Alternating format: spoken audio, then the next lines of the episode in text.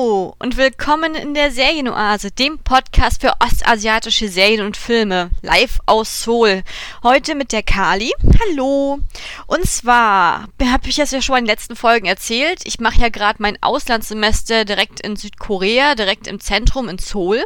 Und mittlerweile befinde ich mich auch schon in der siebten Woche, die ich hier verbringe. Und ich hab, kann jetzt wirklich sagen, ich habe eine tolle Zeit hinter mir.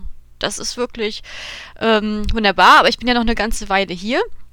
Ähm, heute steht auf dem Programm eines meiner Herzensthemen, des Game-Serien. Und zwar ist der Plan, dass wir, beziehungsweise ich, euch äh, spoilerfrei drei Serien vorstelle aus dieser Thematik, aber aus drei verschiedenen Ländern. Das ist der Kniff. Und zwar werden wir heute sozusagen des Game-Produktion im Vergleich besprechen. Zwischen Korea, China und Japan. Doch bevor wir dazu kommen, möchte ich euch natürlich noch einen kleinen Reisebericht geben. Und das, ähm, ja, damit fangen wir jetzt am besten mal gleich an.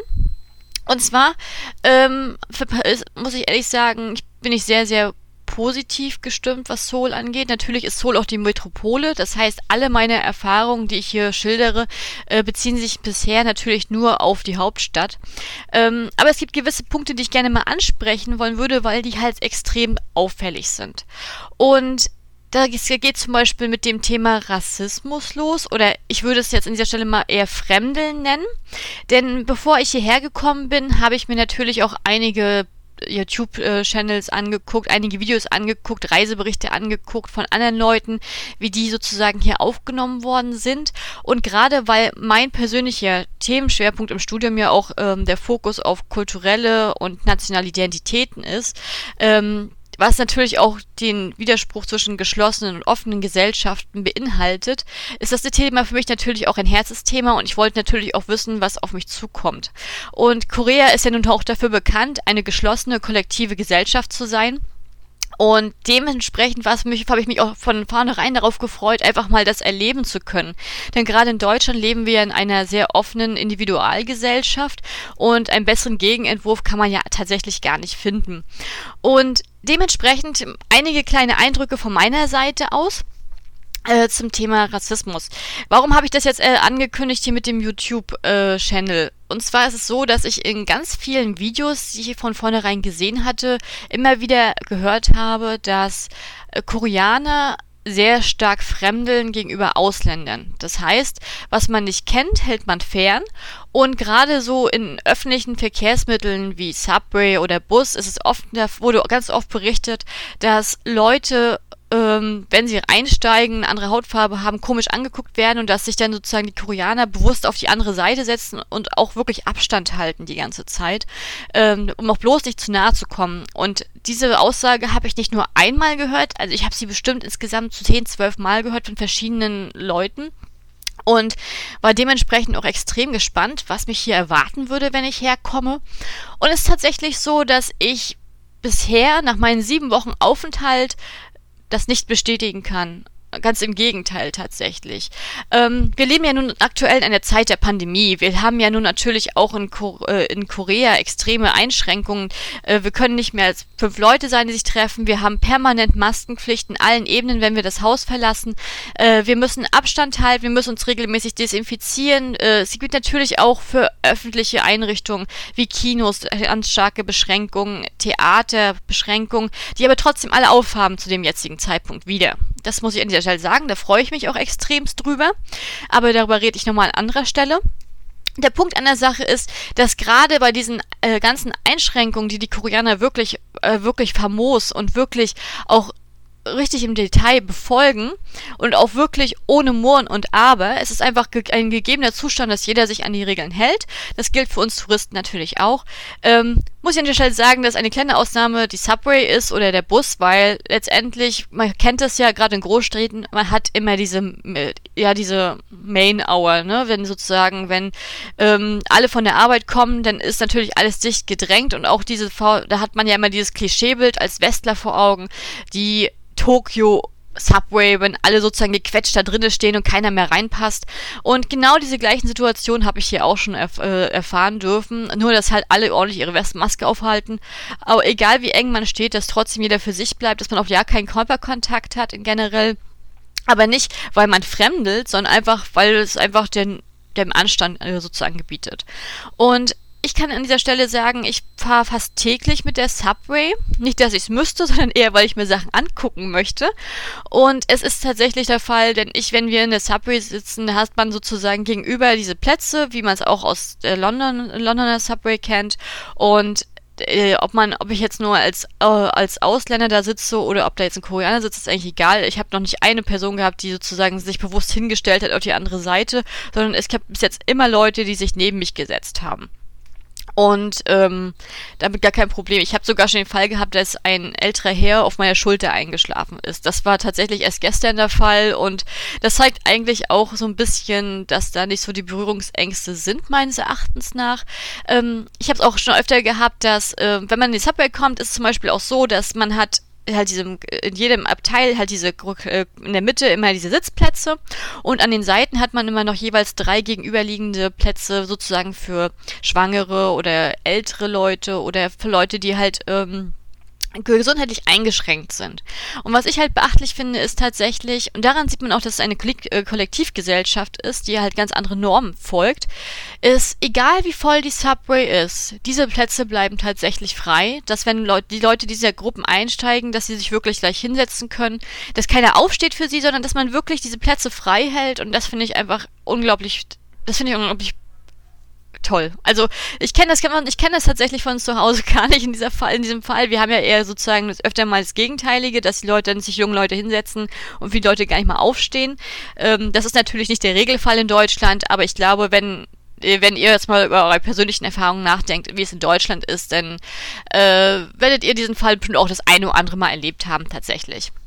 Und wenn wir schon beim Thema Subway sind, ich habe es auch schon gehabt, dass äh, gerade bei diesen Plätzen auch ältere Herrschaften mich gefragt haben, ob ich mich einfach neben sie setzen möchte, wenn ich mich hingestellt hatte. Also es ist wirklich ähm, bis jetzt eine positive Erfahrung von meiner Seite aus und ich bin ja auch generell ein großer Fan von Subways und ich liebe es, Sub Subways zu fahren, weil es einfach immer so unglaublich schnell geht und es ist wirklich eine schöne Erfahrung hier. Gerade auch egal wie voll die Subway ist, wenn die Leute, hat man die Leute stehen halt vor, ähm, direkt an der Haltestelle an, alle ganz in, äh, vor jeder Tür in Reihe und Glied, da gibt's kein Gedrängel, da gibt's kein Geschubse, nichts. Und wenn die Subway voll ist, dann bleibt man, rückt man einfach auf und dann wartet man halt auch auf die nächste. Und das finde ich einfach, es ist so eine kleine Beobachtung, die ich gemacht habe, die ich wirklich ähm, sehr begrüße tatsächlich, weil ich kenne es halt nur mit Drängeln und Wegschubsen und erst, man lässt die Leute nicht raus ist, und ich finde es einfach, das finde ich einfach eine, so ein kleiner Einblick in diese konfuzianistischen Werte einfach auch. Ich meine, es ist ja nun kein Geheimnis, dass Korea allgemein diese konfuzianistische Vorprägung hat und das erkennt man ja an so vielen Ecken. Man erkennt das schon, schon daran, wenn man mit Koreanern ähm, Gespräche führt, dann ist das allererste, was auf den Plan kommt, halt die Frage nach dem Alter. Und dementsprechend wird ja auch dann das Verhalten angepasst, die Ansprache angepasst, die Respektnorm angepasst. Bei mir in der Uni zum Beispiel finde ich es immer sehr interessant, dass die Kurse, äh, oder die ganzen Kursauflistungen, ähm, die sind geordnet äh, nicht nach dem Alphabet, wie es bei uns der Fall ist, von den Teilnehmern her, sondern nach dem Alter. Und dann nicht nur nach dem Alter selbst, sondern nach den, gerade bei den internationalen Kursen, nach den Ländern, wo die Leute herkommen und dann nach dem Alter innerhalb dieser Gruppe. Deswegen ist es für mich immer schwierig, dann für mich zu erahnen, wenn sie mich gleich wann sie mich denn jetzt aufrufen könnte in dem Fall, weil ich es total kompliziert empfinde, dieses System. Aber ich finde es trotzdem super spannend, das mal zu erleben, weil wir kennen das ja doch eher anders zu Hause. Ähm, insgesamt ist es auch allgemein so, wenn man sich halt mit äh, in diese Literatur reinliest und dann halt viele Berichte, äh, Reiseberichte anhört, wenn man äh, tatsächlich mit einige wissenschaftliche Texte liest, dass man immer dann doch immer auf dieses Klassische stößt. Die Jugend ist sehr offen und, und sehr, sag mal, auch schon westlicher geprägt als die Älteren. Die Älteren fremdeln noch mehr.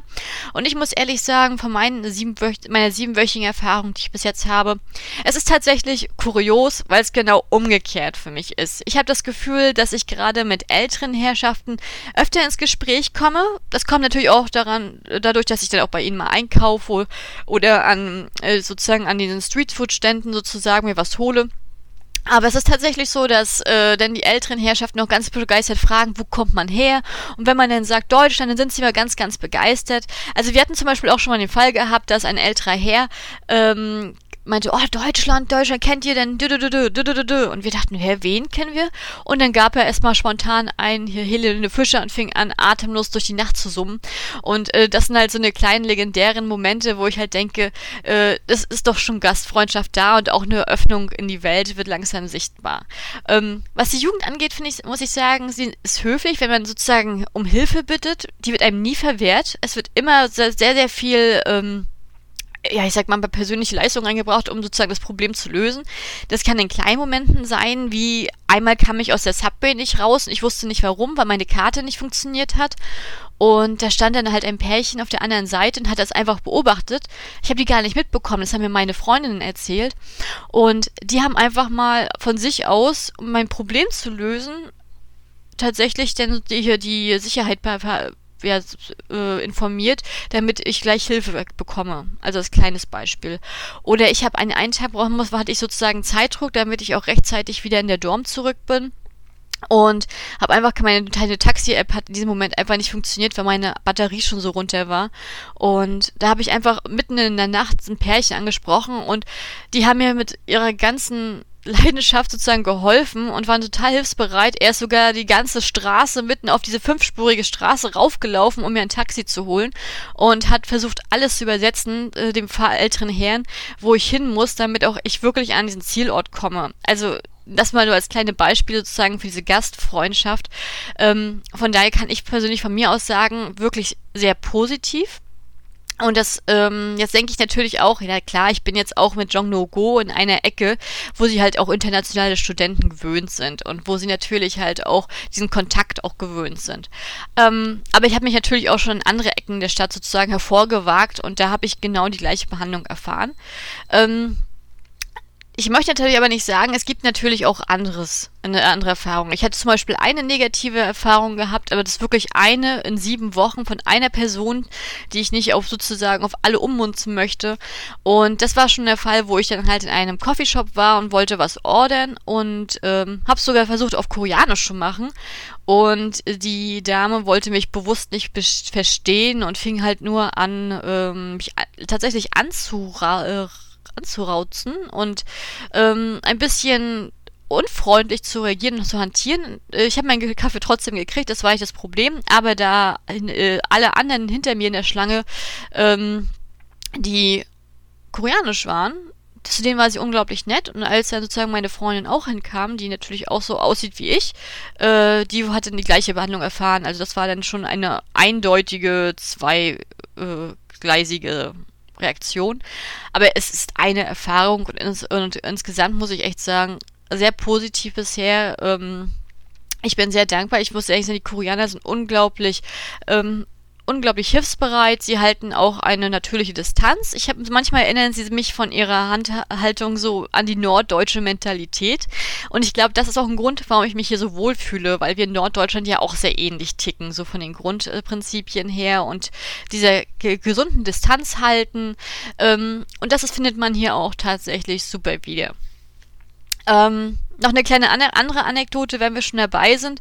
Man, es, es, ist ja so, dass ganz viele Leute gerade durch die Hallyu-Bewegung oder diese koreanische Welle ähm, auf Korea aufmerksam werden und dementsprechend auch nach Korea reisen möchten das hat natürlich auch verschiedene Ursprünge. Es kann natürlich durch K-Pop sein, es kann durch K-Drama sein, es kann durch koreanische Filme sein, es kann natürlich auch durch einfach durch die äh, koreanische Kosmetik sein oder Schönheitsindustrie oder was auch immer oder die Küche.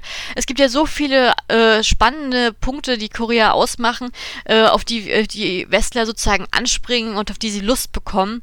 Und ich finde es immer halt immer spannend, dass halt ganz viele Leute denken oder auch die Koreaner halt immer so scherzhaft sagen, wenn die äh, Ausländer sozusagen herkommen, dann dann erwarten sie halt immer, dass alle aussehen wie Idols oder alle aussehen wie diese perfekten Schauspieler und das ist halt nicht der Fall.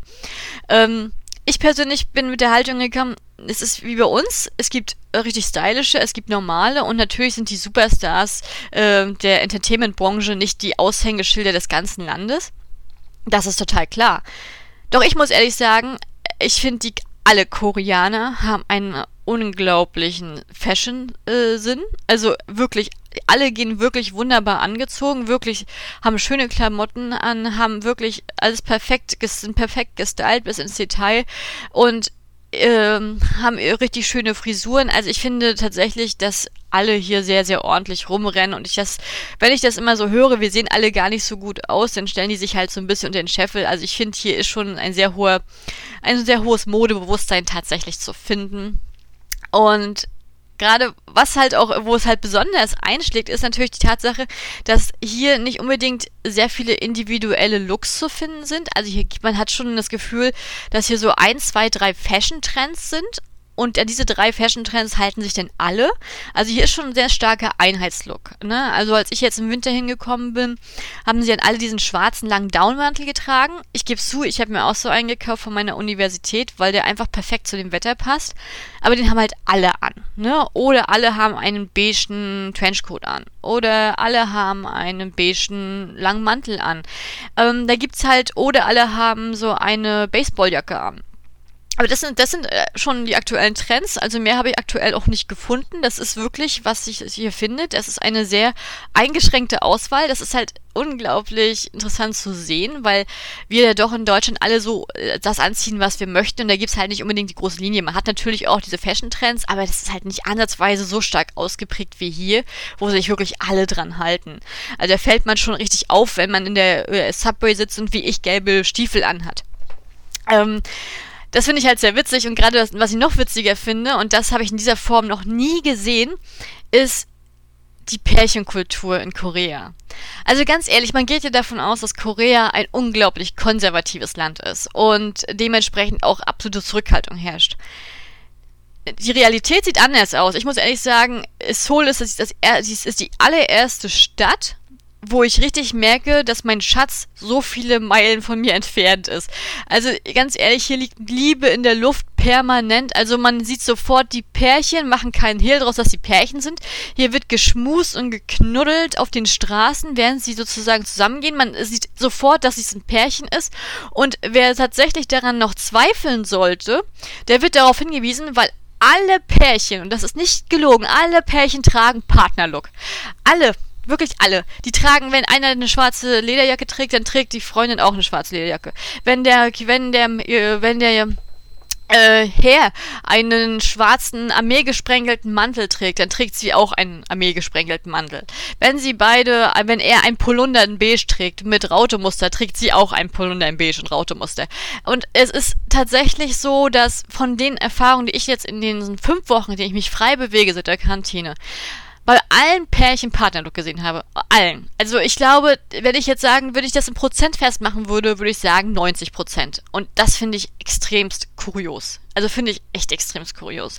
Weil ganz ehrlich, also ich von meiner persönlichen Erfahrung, man hat natürlich auch mal diese Partnerlook-Phase, aber ich verbinde das tatsächlich eher so mit diesen Wetterjacken oder diesen äh, Sportjacken sozusagen, wenn Rentner abends dann sozusagen weggehen, die haben immer ihren kleinen Partnerlook und zeigen nochmal ihre Zugehörigkeit oder kaufen sie vielleicht auch im Set. Ich weiß gar nicht, wie das in Deutschland genau ist. Man denkt ja gar nicht so drüber nach, aber hier ist das extremst ähm, ausgeprägte Pärchenkultur und das finde ich halt auch unglaublich spannend. Ähm, und ich finde es wirklich kurios, wirklich. Und äh, eine andere Sache, die ich auch super kurios finde, ist die Tatsache, ähm, dass sich an jeder Ecke hier solche äh, Läden befinden für Kuscheltiere oder für Karikaturen. Ganz viele Comics, dann ganz viele Spielläden wie Schieß, äh, Schieß- oder Bogenschießenvereine.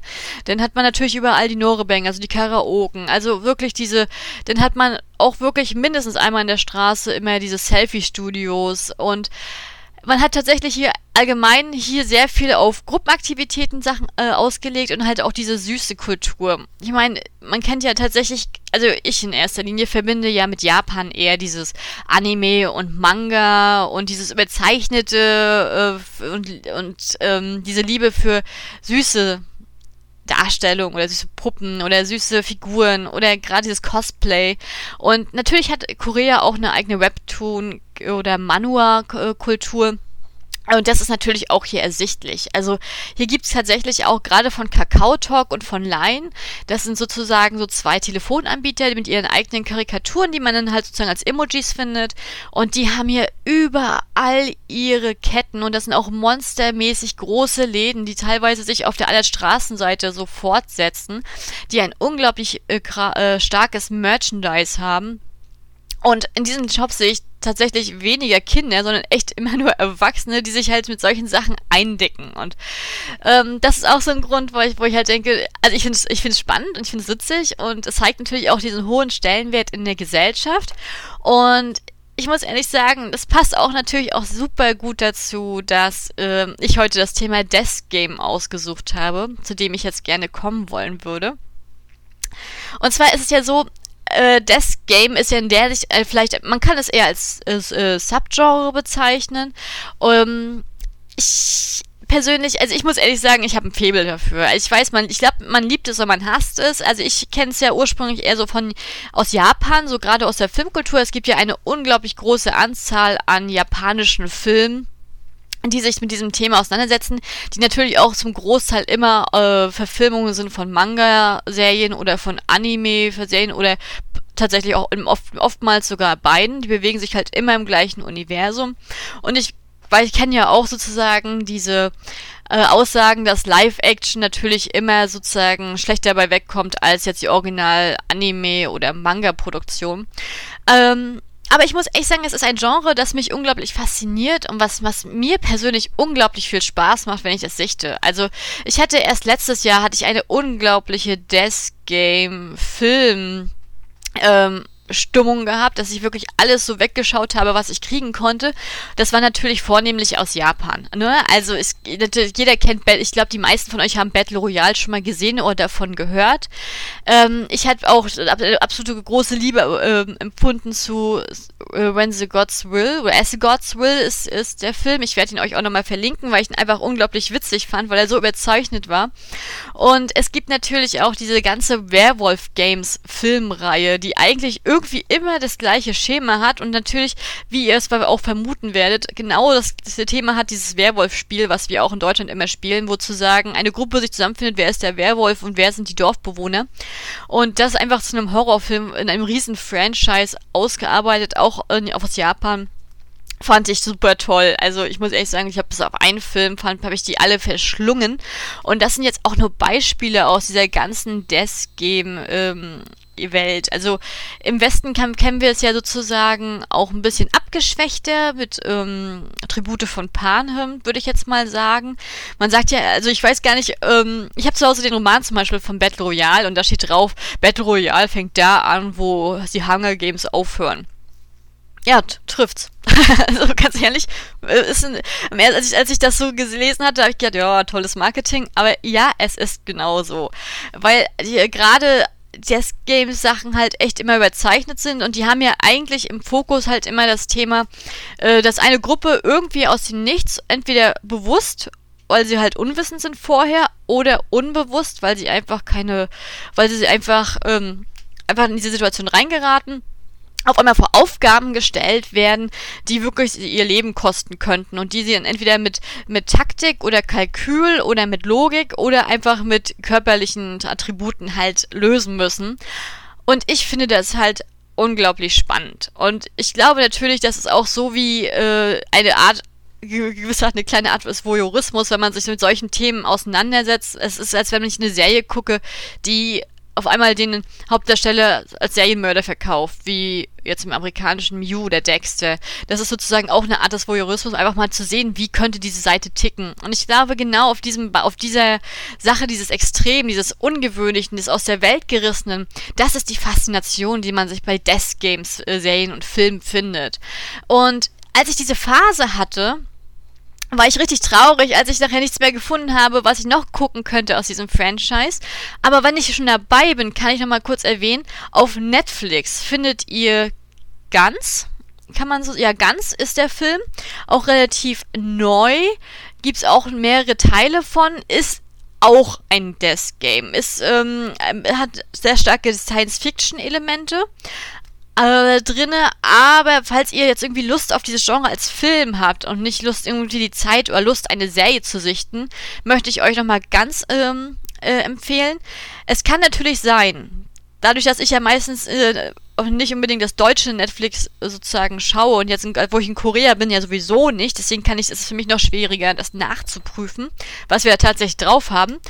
Aber wenn ihr tatsächlich ganz nicht finden solltet, und dann tut's mir ganz so leid, aber was ihr auf jeden Fall finden werdet, ist ganz O, und das ist sozusagen der dritte Teil, eine Substory, die ein bisschen losgelöst ist von dem Hauptuniversum, und es ist ein Animationsfilm, den ich selber noch nicht gesehen habe. Aber falls ihr ihn gesehen habt, könnt ihr gerne in die Kommentare schreiben. Ich möchte nämlich gerne mal wissen, ob es sich lohnt, diesen Film zu sichten. Das nur mal am Rande.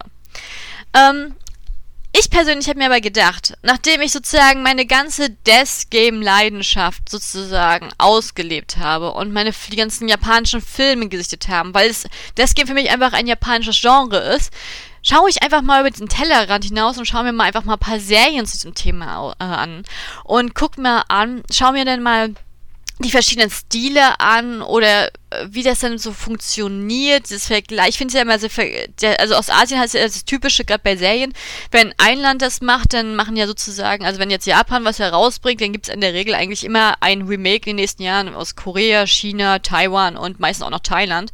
Und das hat man halt bei so vielen äh, Franchises. Und das ist halt, ähm, nicht selten. Und wenn mir ein Franchise richtig gut gefällt, dann gucke ich mir halt alles davon an. So ging es mir zum Beispiel mit Hana Yuridango oder äh, Boys Over Flowers oder auch Meteor Garden. Da hatten wir auch schon mal ganz am Anfang, Kate und ich, eine Folge zu diesem Thema aufgenommen, wo wir halt diese Serien auch verglichen haben und über all diese alle drei Serien sprechen. Ähm, falls euch das interessiert, was natürlich komplett out of context jetzt ist, Schaut euch das an im Archiv auf serienoase.net findet ihr den Link. Ähm, ich bin auf diese, auf diese Folge so stolz, tatsächlich nachhinein. Zum einen, weil es unglaublich viel Spaß gemacht hat, diese aufzunehmen, weil man da echt über seine ganze Leidenschaft reden konnte. Kate und ich hatten so viel Spaß und äh, der ein, auch ein anderer Grund, warum ich so stolz auf diese Folge bin, ist, weil seit letztem Jahr diese Folge in, äh, in einer philippinischen Universität ähm, in den Deutschkursen sozusagen als Lehrmaterial weitergegeben wird, was mich immer noch stolz macht, dass wir da auf, ausgewählt worden sind. Und ähm, ich freue mich einfach, dass wir sozusagen tatsächlich diese Reichweite hatten und einfach mal als deutschen kleinen äh, Subgenre-Podcast es geschafft haben, als Repräsentation in einer philippinischen äh, Deutschkurs an einer Universität zu kommen. Also finde ich einfach immer noch bombastisch und ich freue mich deswegen super toll. So, aber jetzt möchte ich euch gar nicht weiter auf die Folter spannen. Jetzt gehen wir nämlich ans Eingemachte. Jetzt gehen wir mal einige Serien durch. Und gleicher weiß, wie, wie furchtbar das ist, krass, wenn man gerade bei Serien gespoilert wird. Das ist ja das Schlimmste überhaupt, weil ganz ehrlich, wenn man da stundenlang dran sitzt und dann kriegt man sozusagen diese ganzen Fakten mit, dann macht die Seriensichten ja wirklich keinen Spaß mehr. Und deswegen machen wir das jetzt, machen wir das jetzt wie folgt. Ich versuche so spoilerfrei wie möglich zu bleiben. Ich gebe euch ein paar Randfakten zu den Serien, einen kurzen Überblick über den Inhalt, dann eine kurze Meinung von, von meiner Seite aus, positiv, negativ und dann eher so versuche, versuche ich mal den Fokus darauf zu legen, was ist so typisch dieser Länderstil. Also ich gucke ja allgemein sehr, sehr viel asiatische äh, Filme und Serien und ich meine asiatisch wirklich, ich gucke alle Länder, die ich kriegen kann, ohne jetzt irgendwas zu bevorzugen in dieser Fall. Ich ähm, spreche natürlich im Podcast mehr über Ostasien, weil es einfach die leichtere Reichweite sozusagen hat, auch an diese ganzen Sachen ranzukommen und äh, die ihr dann auch selber sichten könnt.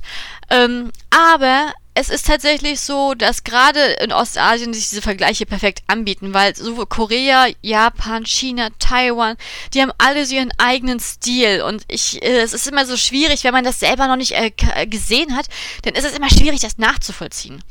Aber ich, ich kann euch sagen, seid springt über euren Schatten und schaut auch mal andere Sachen außer koreanische Serien. Es lohnt sich wirklich. Es lohnt sich unglaublich.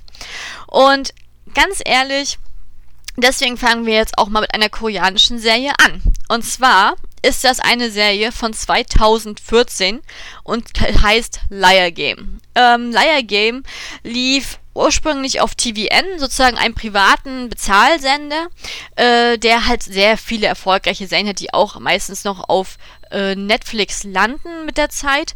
Aktuell findet ihr die Serie nur auf Wiki, also viki.com. Falls ihr Wiki noch nicht habt und ihr seid absolut in, äh, verliebt in koreanische Serien, dann müsst ihr euch Wiki zulegen. Ich glaube, das deutsche Abo kostet, wenn überhaupt, 2,99 ohne Werbung. Wenn ihr das nicht bezahlen wollt, ihr könnt die Serien auch äh, frei aber halt, dann habt ihr halt ab und zu mal Werbung drinne und je nachdem, als kleiner Tipp, zu welcher Tageszeit ihr guckt, ähm, habt ihr manchmal nur einen äh, Werbespot drin. Wenn ihr zu falschen Zeiten guckt, habt ihr manchmal, manchmal 30 in einer Folge. Also es lohnt sich schon, wenn man ein Faible für äh, koreanische Filme und Serien hat, ähm, oder gemein ostasiatische Serien hat, dann lohnt es sich tatsächlich, äh, sich Wiki zuzulegen. Das nur mal am Rande. So, zurück zu Liar Game. Also ich habe Liar Game tatsächlich nur auf meiner Liste gehabt und äh, weil ich nach Serien geguckt hatte, die nicht so viele Episoden haben, weil man mal weniger Zeit hat und das diese dieses Genau das bietet Liar Game mit nur zwölf Folgen, die zwar auch eine Stunde jeweils gehen, aber trotzdem äh, das recht kurzweilig gestalten zu dem Zeitpunkt, als ich die Serie gesehen habe, da kannte ich sozusagen den einzigen vom Cast und das war Shin Sung Rock. Shin Sung Rock hatte übrigens letztes Jahr äh, diese richtig fantastische, ich sag jetzt mal Mystery Fantasy Serie Kairos, die ich glaube, die ist auch auf Wiki, die mich einfach nur gepackt hat und ähm, die ich euch nur ans Herz legen kann, weil wenn ihr mal eine Fantasy-Serie sehen wollt, die so super geschrieben ist und sich nicht in ihren eigenen Logik verrennt, guckt euch Kairos an. Und Shinsun Rock ist sozusagen dann der große Moderator. Wieso Moderator? Kurze Sache. Es geht im Prinzip darum, dass aus dem Nichts ein junges, unschuldiges Mädchen in eine Fernsehshow gerät. Das ist sozusagen das Liar Game. Und das äh, da treten verschiedene Kandidaten gegeneinander an, um ein Preisgeld von 10 Billionen koreanischen Won zu bekommen. Und um das zu machen, haben sie halt verschiedene Gruppenaktivitäten, wo sie halt sich gegeneinander ausspielen müssen und sozusagen den anderen verraten und verkaufen müssen. Das ist halt das Liar Game. Und tatsächlich, weil sie halt ein junges, naives Mädel ist und in der Grundsituation ist, dass sie ähm, überall Schulden hat, weil sie die, die Schulden von ihrem Vater bei einem Kredithai übernommen hat, braucht sie halt das Geld und versucht es sozusagen eine Chance zu geben. Aber ihr ist von vornherein gewahr, dass sie Probleme kriegen könnte, weil sie so naiv ist und so unschuldig. Und da kriegt sie halt den Tipp von dem ja, ich glaube, es ist sogar der Kredithai, mit dem sie sich angefreundet hat über die Jahre, ähm, dass es einen jungen und sehr erfolgreichen Psychologieprofessor gibt, der perfekt im Analysieren von Verhalten ist und perfekt im Analysieren von Situationen ist. Und der ist gerade aus dem Gefängnis entlassen worden und sie bittet um seine Hilfe. Und äh, so ja, jetzt wird's euch über, es ist jetzt kein großer Spoiler, weil Serien immer so aufgebaut sind, äh, kurz oder lang hilft er ihr natürlich mit eigenen, ähm, mit, um eigene, ähm, ich sag jetzt mal, Ziele zu erreichen. Bam, bam, bam, bam. Und in dieser Tag, dann auf jeden Fall, ähm, das ist so die Grundsache dieser Serie, ist, äh, ich muss ehrlich sagen, mich hat, ich habe diese, mich hat die Serie geflasht. Also ich habe sie, ich habe sie wirklich geliebt. Ähm, sie hat am Anfang, die erste Folge wirkte auf mich ein bisschen langweilig oder langatmig, sag ich mal liebevoll, weil halt alles so ganz langsam so aufgebohrt worden ist. Und dann kam das so zu, und dann hat sie, und dann kam richtig so bang, bang, bang, alles so hintereinander weg. Ähm, richtig coole Spiele richtig komplexe Spiele, denn teilweise richtig over the top. Also von der Inszenierung selber ist die ganze Serie super High Quality. Äh, da kann man nichts anderes, ja, kann, kann ich gar nichts anderes behaupten. Das lohnt sich auf jeden Fall. Die Schauspieler machen ihren Job richtig gut. Man hatte auch richtig cooles Subplots. Man hat interessante Nebenstränge. Man hat wirklich super interessante Nebencharaktere. Und man hat auch Sachen, Situationen, die man halt nicht voraussehen kann. Die Serie ist nicht vorausschaubar. Und ich persönlich muss sagen, dass Shinsun Rock mein absoluter Liebling dieser Serie war, weil ich ihn einfach nur richtig er war einfach so überzeichnet und überdreht und, und hat so perf äh, sag mal, diesen perfekten, gelackten, diesen herzlosen Moderator, der einfach sozusagen alles so da, so einfach mal so abwiegelt. Hat er einfach mal perfekt dargestellt und es war einfach nur eine Wonne, ihn einfach zuzugucken. Und ich fand aber auch, dass der Hauptdarsteller, gespielt von Lee Sang-joon, hat auch, also hat sozusagen diesen kühlen Professor und sein, mit seinen analytischen Fähigkeiten echt sehr cool dargestellt. Ähm, ich finde so, wenn man, wenn ich ihn jetzt beschreiben sollte, das ist schon so Richtung Mentalist-Style, äh, wie man sozusagen kennt, diese kleinen Details, genau Sachen erkennen, sofort auswerten, die Psyche auswerten. Und es hat, also die Serie ist einfach, hat mich einfach nur geflasht. Es hat wirklich Spaß gemacht, auch zu sehen, äh, kann, äh, weil die Serie einfach dieses Grundthema äh, sozusagen versucht zu erklären, kann man wirklich als Kollektivgesellschaft das erreichen? Kann das alle sozusagen dieses etwas vom Preisgeld abkriegen? Oder ist als der Mensch von Natur ein Individuum und möchte sozusagen sich selbst retten, dafür alle anderen ähm, untergehen lassen? Das ist sozusagen das Grundthema der Serie, was ich super spannend finde. Und wie gesagt, das Cast ist genial, es ist, die Musik ist genial, die Inszenierung, die Spiele machen einfach nur Spaß. Und ich möchte dieses, weil die Spiele einfach so individuell sind, möchte ich zu denen gar nicht sagen, weil ihr müsst das gesehen haben. Deswegen kann ich euch diese Serie echt nur ans Herz legen. Schaut euch Liar Game an, es ist so cool. Und diese Serie hat mich einfach so richtig in diese Death Game Seriensucht reingeholt. Deswegen habe ich dann halt auch geguckt, weil die Serie ist ein Remake des, der japanischen Liar Game Serie, beziehungsweise des La, La japanischen Liar Game Franchise. Ähm, dieses Franchise besteht aus äh, einer Serie mit zwei Staffeln und dann nochmal drei folgenden Abschlussfilmen. Ähm, hat auch tatsächlich recht bekanntes Cast. Also sie ist Toda Erika, die ihr bestimmt schon das eine oder andere Mal äh, im japanischen Serien oder Film rumrennen sehen habt. Und er ist Matsudo Shota, der für mich genauso ein bekanntes Gesicht zu dem Zeitpunkt war. Und dieses ganze japanische Franchise ging 2007 los, basiert auch auf dem äh, gleichnamigen Manga bzw. Anime ähm, und bietet unglaublich coole Spiele und hat halt also ist halt total genau das Gegenteil von diesem Leier geben, das einfach alles sehr auf high, äh, hochqualitativ inszeniert, aber halt sehr, ähm, ich sag jetzt mal, sehr bodenständig und es könnte tatsächlich Realität sein. Ähm, das japanische Leiergame hat natürlich wieder diese japanischen überzeichneten Elemente, die überzeichneten Reaktionen der, der Teilnehmer, dieses extreme Dummchen gegen die, äh, oder der extremen ähm, den, ich sag jetzt mal liebevoll, der extrem kalkül, kalkulierte Gegner, die unglaublich ähm, naiven Charaktere, die verzweifelten Charaktere, alles ist sehr, sehr überzeichnet dargestellt. Natürlich denn der absolute coole Analytiker, der allen hilft und seine eigenen Pläne hat. Denn auch die menschlichen Emotionen sind die jetzt sozusagen auch genau der mit der gleichen Grund, die sich auch die gleiche Grundfrage sozusagen auf den Leib schreiben. Ähm, alles sehr überzeichnet und auch nicht so High-Quality-mäßig dargestellt, aber unglaublich sehenswert. Ähm, ich kann wirklich beides empfehlen und ich glaube tatsächlich für einen westlichen Zuschauer, wenn er nicht unbedingt ein Japan-Febel hat, dann eignet sich die koreanische Serie wirklich äh, deutlich besser und dementsprechend meine absolute Filme Serienempfehlung ist schaut euch Liar Game an auf Wiki. Es, ihr werdet es bestimmt nicht bereuen. Also die Serie hat mich wirklich wirklich sehr sehr geflasht und hat mir unglaublich viel Spaß gemacht so, ähm, dementsprechend war ich natürlich auch komplett euphorisch äh, dabei, als ich dann gedacht habe, Oh, Mensch, jetzt, jetzt haben wir, habe ich ja eine koreanische Death Game Serie gesehen. Das ist ja nicht so das häufigste tatsächlich. Wir haben ja in Korea meistens den Fokus auf, ich sag jetzt mal gesellschaftliche Dramen oder romantische Komödien oder Thriller, Crime, äh, sozusagen wie bei uns. Diese Vielfalt ist einfach gegeben. Aber Death Game als Subgenre ist nicht unbedingt für mich eine Sache, die ich mit Korea generell verbinde. Deswegen war es für mich unglaublich spannend.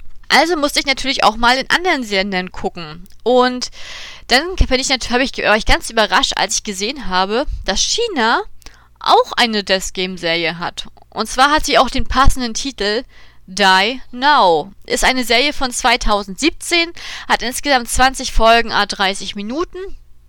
Und ihr könnt sie auch auf Wiki sichten, das habe ich schon mal gesagt. Ihr könnt ähm, auch hier komplett fündig werden und euch diesen Spaß antun.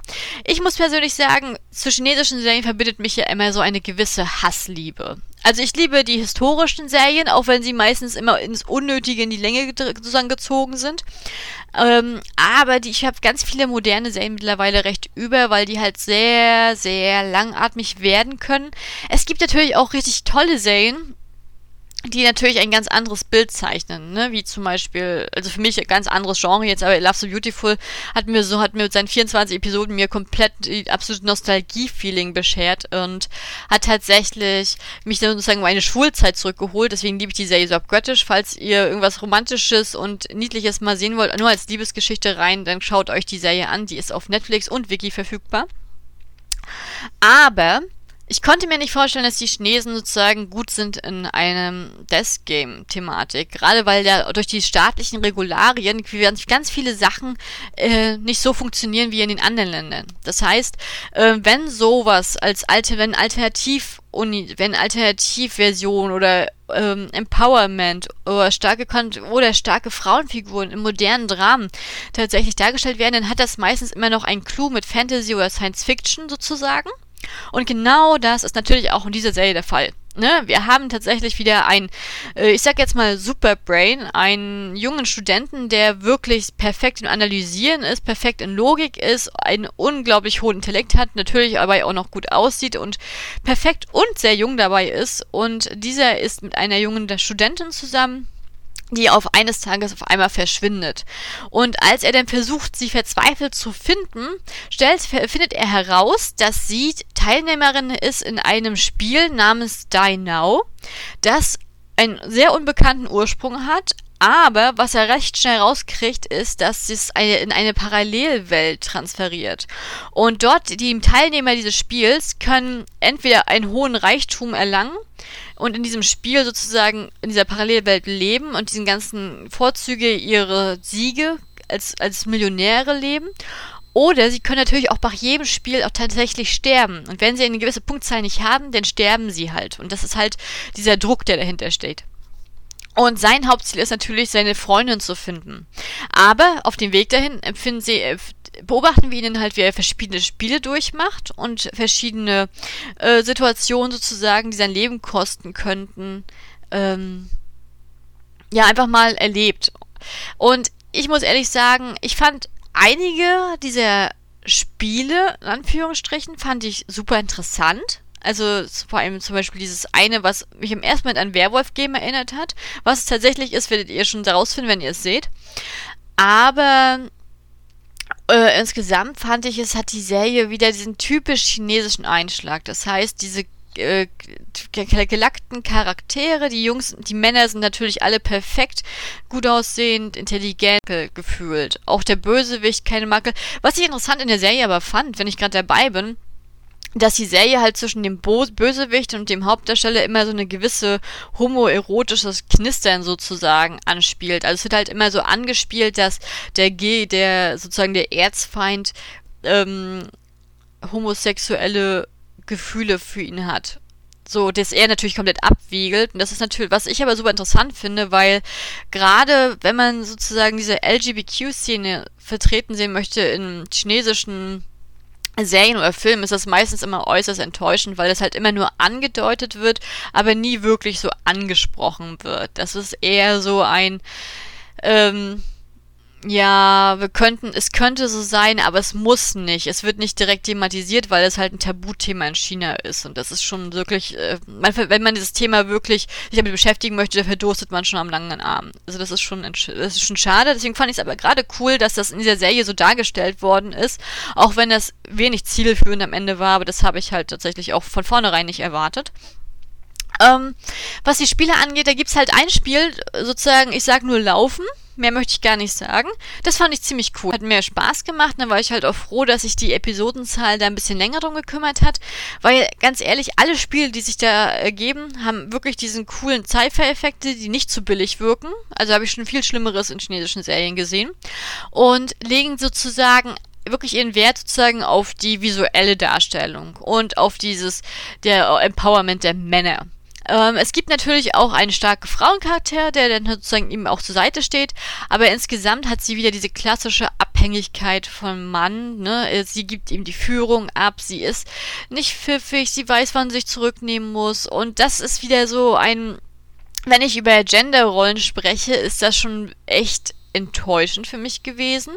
Auch sozusagen denn hier seine Freundin, die er sucht, die am Ende, weil sie halt nicht, weil er sie halt nicht finden kann, aber schon von vornherein schnell anteasert, dass sie eine, äh, die klassische Damsel in Distress sein könnte und ähm, das passt einfach sozusagen diese Darstellung der Frauen und Männerfiguren in dieser Serie. Also ich finde, dieses Empowerment der Frauen hat mir komplett gefehlt und es ist halt so klassisch chinesisch ein bisschen draggy, ne? Man, es, es wird halt immer weiter rausgezogen. Ich meine, wir haben nur 20 Episoden, a 30 Minuten. Aber es kam mir teilweise wirklich länger vor. Und ähm, ich habe echt so ich hatte, ich hatte ein bisschen gehofft, dass die, die Serie mit dem Fokus mehr auf die Spiele legt, so wie man es meistens aus japanischen Serien kennt und weniger auf dieses persönliche, ähm, seine persönlichen Gefühle oder private äh, Liebschaften oder persönliche Zwischenkontakte und das ist, war halt nicht der Fall. Da ist dann wieder alles so 50, 50, 50 Spiele und 50, 50 ähm, tatsächlich diese die Darstellung, diese ganzen Subplots mit diesen tausend Nebencharakteren und Chinesische Serien haben immer viele Nebencharaktere und die sind nicht unbedingt immer die interessantesten. Und ich fand zum Beispiel die ganzen Geschichten von diesen ganzen ähm, Supporting Casts fand ich wenig interessant. Deswegen hat die Serie es ein bisschen draggy für mich gemacht. Ähm, deswegen von meiner Seite aus, ich möchte euch darauf hinweisen, es gibt auch in China das Game-Serien und ich fand die Spiele und äh, sehr gut gemacht. Ich glaube, wenn aus männlicher Perspektive, wenn man so den Fokus auf diese auf diese Sci-Fi-Elemente legen möchte oder diese oder mal eine Serie ausprobieren möchte, die halt wirklich diese klassischen technischen Fortschritte bietet, so in der Darstellung, dann ist die Serie wirklich richtig cool zu sehen. Aber wenn man halt ähm, den Fokus wirklich auf klassische Desk Games Serien legt, wie man sie halt aus wie man halt damit verwöhnt ist aus Japan, ist es für mich keine klassische Death Game Serie, weil halt so sehr viel Drama und viele Fülle sozusagen da sind. Da hätte ich es spannender gefunden, hätten sie dann äh, anstelle dessen tatsächlich drei, drei andere Spiele noch mit reingefügt. Aber das ist meine Meinung. Von daher, vielleicht möchtet ihr mir ja auch widersprechen. Ich finde, ich bin ja immer so ein Typ, ich bin ja allgemein immer so ein kleiner Mäkler, was Science-Fiction-Serien angeht. Und ich würde diese Serie tatsächlich ähm, mit dem, ich würde diese Serie als Science-Fiction-Serie deklarieren.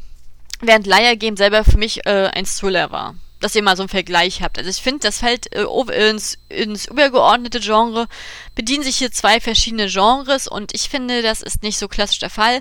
Ähm, dem, um das mal zusammenzufassen, um mal einen kleinen, um euch mal so einen kleinen Quervergleich zwischen Korea und China zu geben.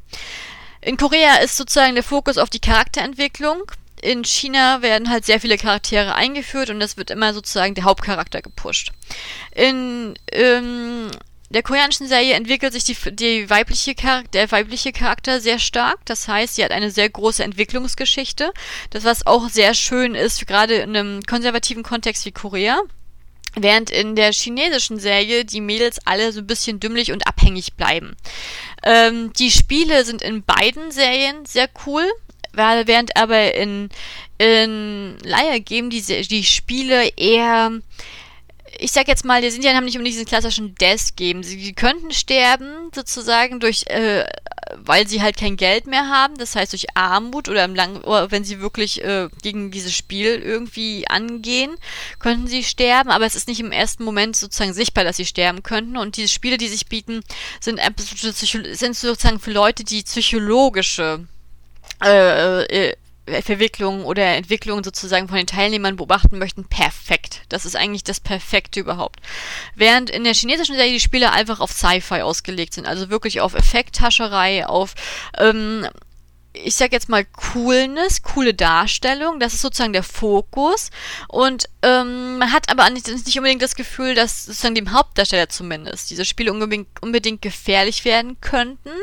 Es geht sozusagen eher, es ist eher so spaßig und leichter dargestellt. So würde ich das jetzt mal im Vergleich sehen wollen. Wenn bei Liar Game halt, obwohl es, weil gerade weil es sozusagen diesen psychologischen Druck für die einzelnen Charaktere darstellt, eine unglaubliche Spannung ist, diese Serie mitzuverfolgen.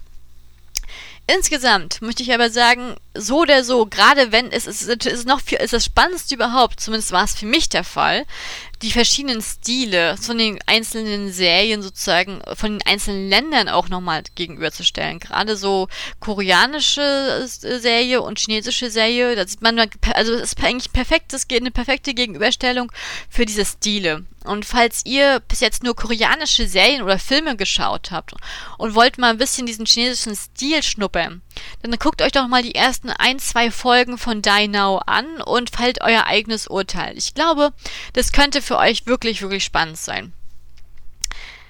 Ja, das dazu. Und damit kommen wir schon zur letzten Folge, zum großen Finale und wahrscheinlich auch der Serie, die weswegen ihr diesen Podcast überhaupt hört, weil ihr da die am ehesten verfügbar habt, wenn ihr, weil wir bestimmt alle Netflix-Gucker sind in Deutschland. Und das ist nichts anderes als Alice in Borderland oder wie man es im äh, Japanischen sagt, Imawo no Kuni no Alice.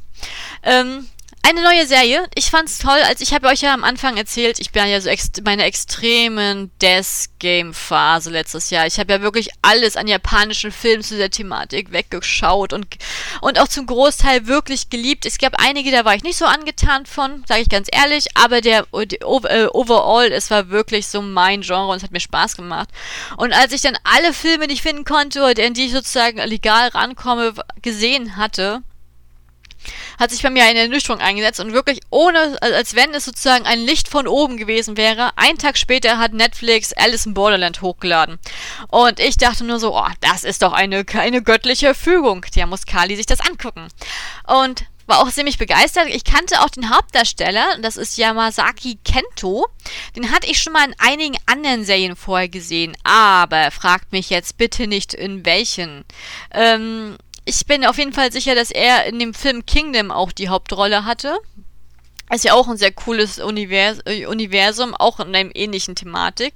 Ähm, auch mit Spielen, Fights und äh, historischen Bezeichnungen, die meines Ansichts nach auch auf einem Manga-Anime-Franchise basiert. Und genau das gleiche haben wir auch mit Alice in Borderland. Denn die Serie basiert auf der Manga-Serie Imawo no Kuni no Alice, was ich ja schon am Anfang gesagt hatte. Und zwar herausgebracht von Haro Aso. Also falls ihr Lust jetzt habt, äh, um diesen, ja, diese Anime-Reihe zu lesen, guckt nach Haru Aso. Äh, die Serie hat, äh, kommt, äh, wurde in Japan gedreht und produziert, ist von Netflix produziert, hat insgesamt acht Folgen, äh, eine Stunde, also genauer gesagt 48 Minuten im Schnitt, kann man sagen, mit Abspann.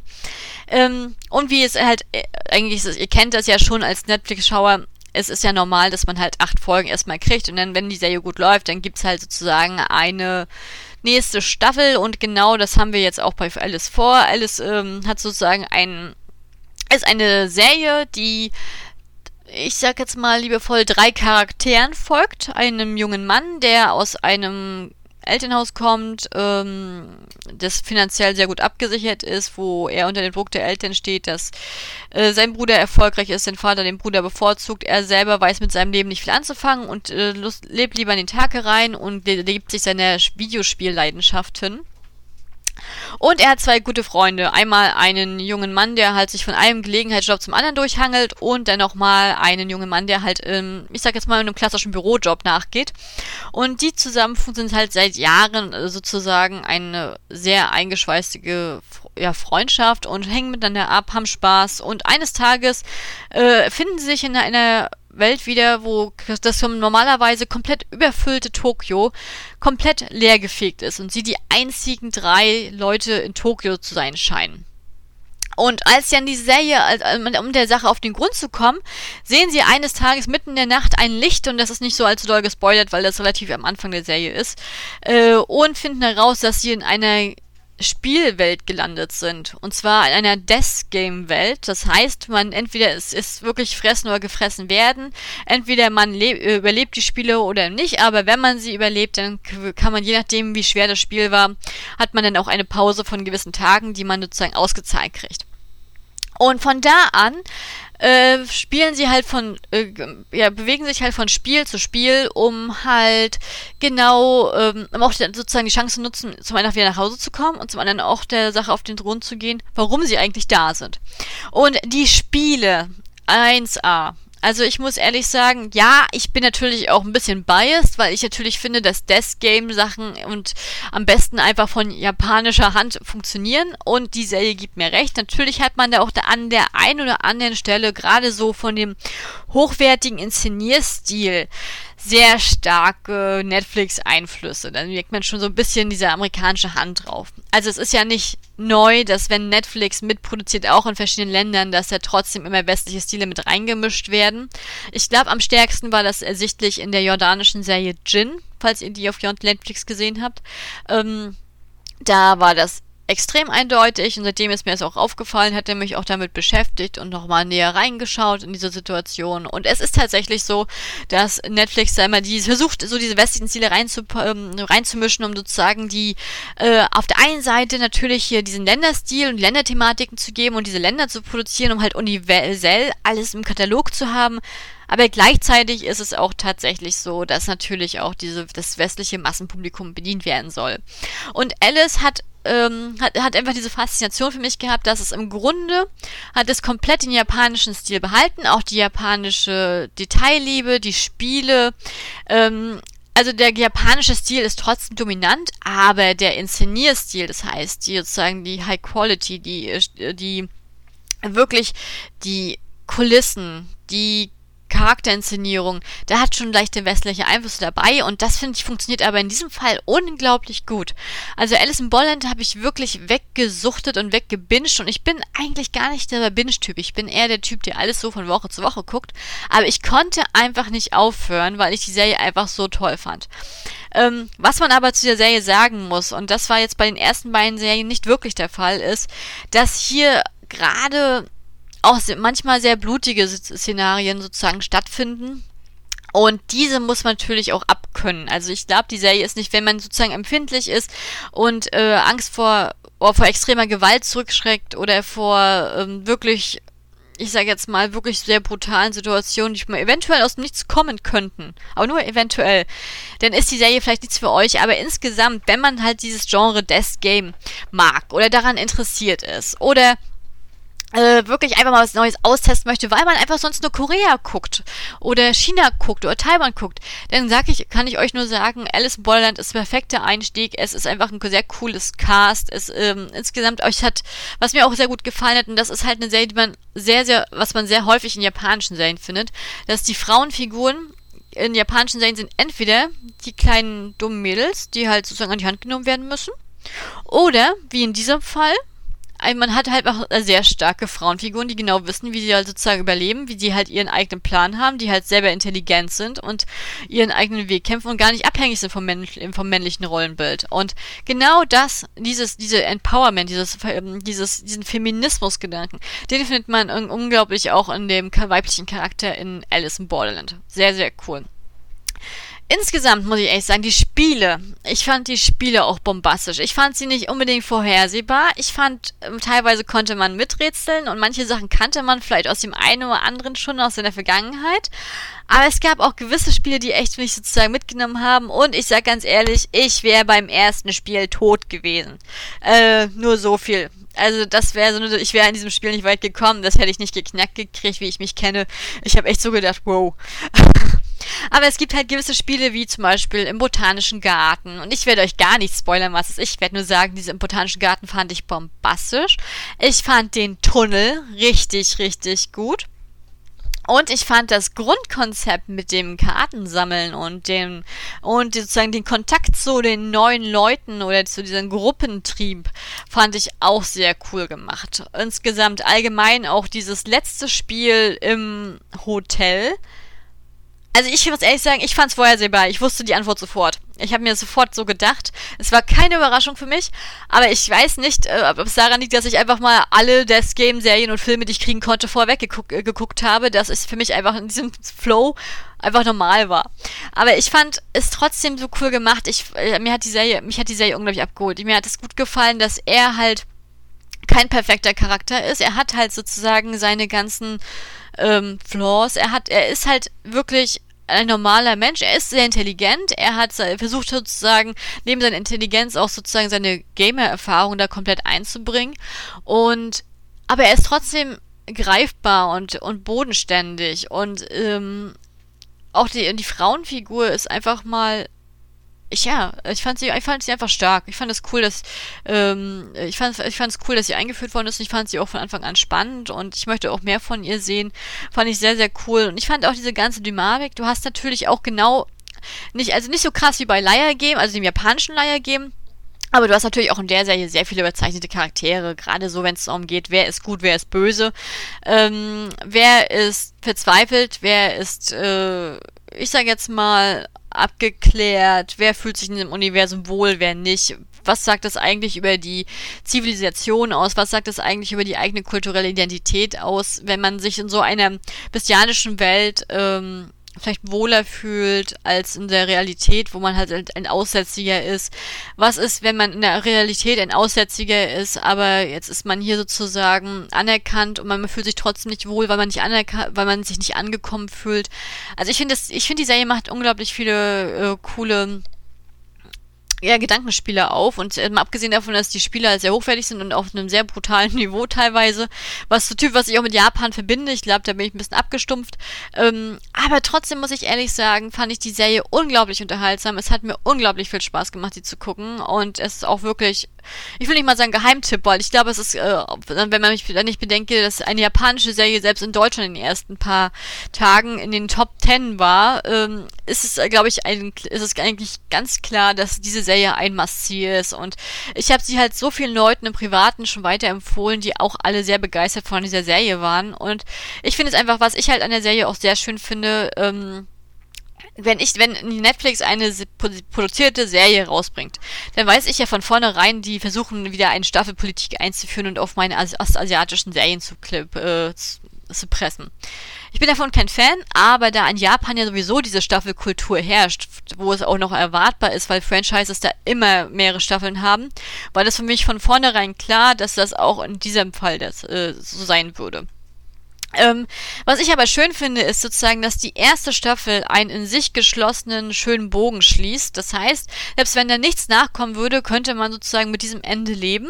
Und wir kriegen natürlich eine zweite Staffel, die ist natürlich schon angekündigt und die wird produziert. Und wie man es von Netflix kennt, in der Regel immer kommt sie jetzt immer zwölf Monate später rausgebracht. Mal gucken, ob es in diesem Fall auch der Fall ist. Wir wissen ja durch Corona, da werden immer sehr, sehr viele Sachen ähm, eingeschränkt, aber ich kann mir vorstellen, vielleicht, wenn man das mit Studienproduktion lösen könnte und würde, dass wir trotzdem nächstes Jahr, Ende nächsten Jahres auch schon die zweite Staffel kriegen. Die Wahrscheinlichkeit ist, glaube ich, sehr, sehr groß. Ja, um jetzt nochmal eine kurze Zusammenfassung reinzubringen. Was erwarten euch? Jetzt habe ich euch drei Serien vorgestellt. Ich habe euch vorgestellt Liar Game aus Korea, was eine, hat sehr, sehr starken Blick auf die psychologische Entwicklung der Charaktere wirft und sehr komplexe Spiele äh, sozusagen bietet. Ich habe euch die chinesische Version mit Dai Now vorgestellt, die eher sozusagen, ich glaube, ähm, ein unglücklichen Mix manchmal bietet zwischen Science-Fiction-Spielen und ähm, einer nicht, noch nicht mal einer wirklichen Liebesgeschichte, einfach so einfach so Füllergeschichten, also verschiedene Charaktere bietet und ihren Hintergründe. Und ich habe als, als letztes Alice in Borderland vorgestellt, die japanische Serie, die wirklich alle Stilelemente eines Death Games mit Brutalität, Innovation und spannende Charaktere und vor allen Dingen nicht vorhersehbare Elemente komplett definiert. Somit, wenn ihr euch in dieses Genre sozusagen reinwagt, natürlich ist mein erster Tipp, guckt euch natürlich Japan an, weil Japan hat's einfach drauf. Aber wenn ihr einfach einen entspannten und nicht unbedingt blutigen Einstieg haben wollt, sondern einfach mal testen wollt, ist Death Game was für euch? Euch. Dann ist natürlich Liar Game die erste Adresse und das kann ich euch an dieser Stelle nur mitgeben. Für mich war es einfach macht's, für mich ist es einfach toll, dass ich über diesen, über diesen Podcast reden kann. Das ist auch in der, in der, Geschichte unseres Podcasts das allererste Mal, dass ich einen direkten Ländervergleich machen kann. Und ich habe mir deswegen natürlich auch ein Genre rausgepickt, was ich unglaublich gerne mag.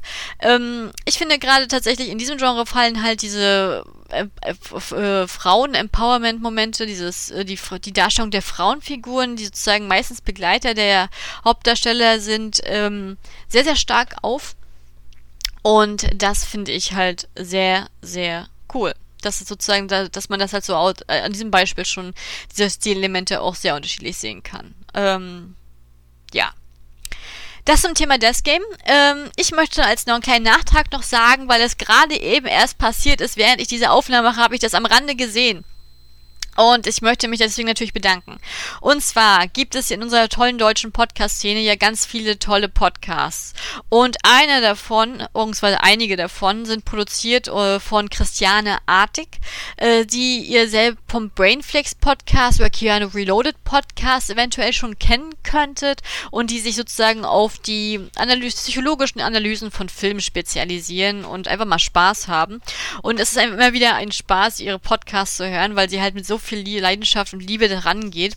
Ich hatte auch schon das äh, sozusagen das Vergnügen gehabt, beim Keanu Reloaded Podcast äh, als Gast dabei sein zu dürfen. Da durfte ich dann halt auch mit äh, Christiane reden und wir hatten damals das Thema gehabt, My Own Private Idaho. Ich muss ehrlich sagen, dadurch, dass ich jetzt gerade in Deutschland bin, habe ich jetzt, äh, dass ich jetzt gerade nicht Soul bin, habe ich jetzt gar nicht mehr den äh, deutschen Titel sozusagen in Erinnerung.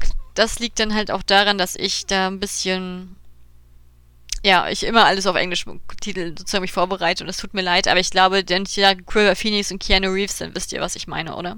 Auf jeden Fall, der Podcast hat auch super viel Spaß gemacht. Ähm, jetzt mal am Rande. Auf jeden Fall, warum, warum rede ich jetzt gerade über Christiane? Abgesehen davon, dass Christiane jetzt im letzten Jahr auch angefangen hat, sich mit mal ein bisschen koreanische Serien reinzugucken und auch natürlich auch sehr offen ist und gerade auch mal ihre auch äh, gerade Ausschau hält nach äh, Feminismus oder LGBTQ-Filmen und Serien, sich ja mal ein bisschen in diese ostasiatischen Stile reinzuarbeiten, was ich unglaublich an ihr schätze, dass sie da so offen ist, ähm, hat sie jetzt auch gerade einen super interessanten Artikel auf ihrem Blog geschrieben und zwar heißt der Das Beste, was Filmpodcast passieren konnte und bietet eine kleine Analyse und Vorstellung vom Feminismus in der deutschen Podcast-Szene. Und mal abgesehen davon, dass dieser Artikel sehr, sehr schön geschrieben ist und mir sehr gut gefallen hat, ähm, möchte ich mich auch an dieser Stelle bedanken, dass ich Erwähnung gefunden habe mit äh, Wiederaufführung und Serienoase und ich hoffe natürlich, dass wir diese angesprochene Qualität, äh, die uns natürlich von uns erwartet wird, von unserer, von Frauen erwartet wird, dass wir die natürlich auch, dass ich die auch erfüllen kann in Zukunft. Auch wenn ich diesen Podcast aus Spaß mache, versuche ich ja trotzdem immer noch meine, mein Studiengang, meine kulturelle und äh, nationale Nationalität, nationale Identitätsforschung immer noch mit reinzubringen und die kulturellen ähm, ja, Hintergründe immer noch so ein bisschen hervorzuheben und ähm, ja, das euch tatsächlich auch mal vorzustellen. Ähm, ja, Deswegen vielen Dank, Christiane. Das freut mich sehr, sehr, sehr doll. Und ich bin noch gespannt, mal, mich mal ein bisschen reinzuhören in die anderen äh, Podcasts, die du vorgestellt hast. Ähm, da bin ich auch sehr, sehr gespannt drauf. Ja, das sozusagen von meiner Seite aus. Das nächste Mal erwartet ihr euch wieder ein Film-Podcast. Das ist schon auf jeden Fall definitiv gesetzt. Da werden Max und ich über die neue Netflix-Produktion Space Reapers reden. Und zwar ein Science-Fiction-Film Woo, mit Song Yong-ki. Ich bin gespannt. Ich, ich persönlich bin ja bei Science-Fiction immer ein bisschen skeptisch, aber wenn ich mir so ansehe, was Netflix dieses Jahr alles an koreanischen Serien und Filmen mit den gewissen, mit den großen Stars raushaut, äh, muss ich anscheinend ein bisschen Science Fiction gucken, weil da komme ich nicht drum rum, das anzugucken. Das von meiner Seite aus. Vielen lieben Dank, dass ihr meinem Solo-Podcast so lange zugehört habt. Wenn ihr irgendwelche Anregungen, Fragen, Kommentare oder eventuell irgendwas, euch irgendwas interessiert, was gerade in Seoul passiert oder was ihr euch schon immer gefragt habt, was sozusagen, wenn man in, in Seoul lebt, ähm, einem passieren könnte, schreibt, setzt mal, schreibt mir einfach einen Kommentar, schreibt mir einen Kommentar auf serienoase.net, schreibt mir einen Kommentar auf Twitter, äh, da sind wir auch in der Serieoase dabei oder falls ihr ähm, richtig starkes Fell habt, habt und auch richtig auch mal einen Fangirling-Account folgen könnt, könnt ihr auch meinem privaten Account folgen. Das ist dann Kali YGA. Ihr findet dann diese Liste auch tatsächlich auf meinem, also den Link auch auf unserer Zenoase Twitter-Seite. Das von meiner Seite aus. Vielen lieben Dank, dass ihr so lange zugehört habt. Ähm, und das zum Thema Death Game. Wir hören uns. Annyeonghaseyo.